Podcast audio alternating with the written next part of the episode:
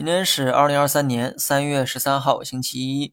先不谈股市，聊一聊周末的热点，也就是硅谷银行倒闭事件相关的风险，我就不再重复了哈。因为很多人在各大平台上都接受过教育，其中被提及最多的就是零八年的那场危机。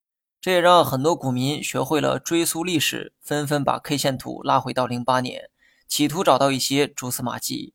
无论在股市还是生活中。我呢，都属于一个乐观派，悲观的事情别人都讲过了，今天我就讲点乐观的。第一，就算硅谷银行事件会酿成危机，A 股的跌幅也不会像零八年那么惨。原因呢很简单，当时的估值处在高位，即便是在今天，当时的估值也处在绝对的高点。而目前的 A 股估值呢普遍较低，这将是面对风险时的最大保障。那么第二。由于各大媒体、自媒体的奔走相告，硅谷银行带来的风险啊，人尽皆知。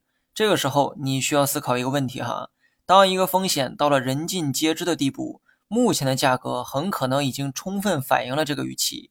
当你感受到危险时，第一反应肯定是跑，而价格会随之下跌。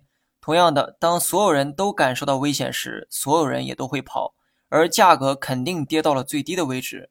你在最低的位置开始担心风险，难道不愚蠢吗？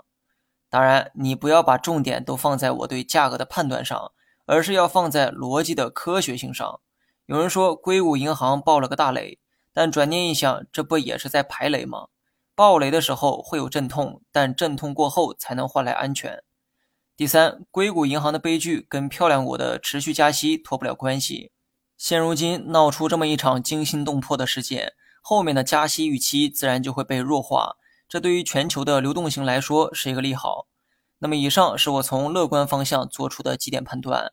悲观的东西多去看看其他人的文章就好，并不是说悲观的观点都是错的，而是我看到的分析多数以悲观为主，所以我决定主动做一名心理按摩师，多说点积极的观点，安抚各位的情绪。另外，尾盘按照计划加仓了一点半导体。我目前的总体仓位提高到了七点二成左右。好了，以上全部内容，下期同一时间再见。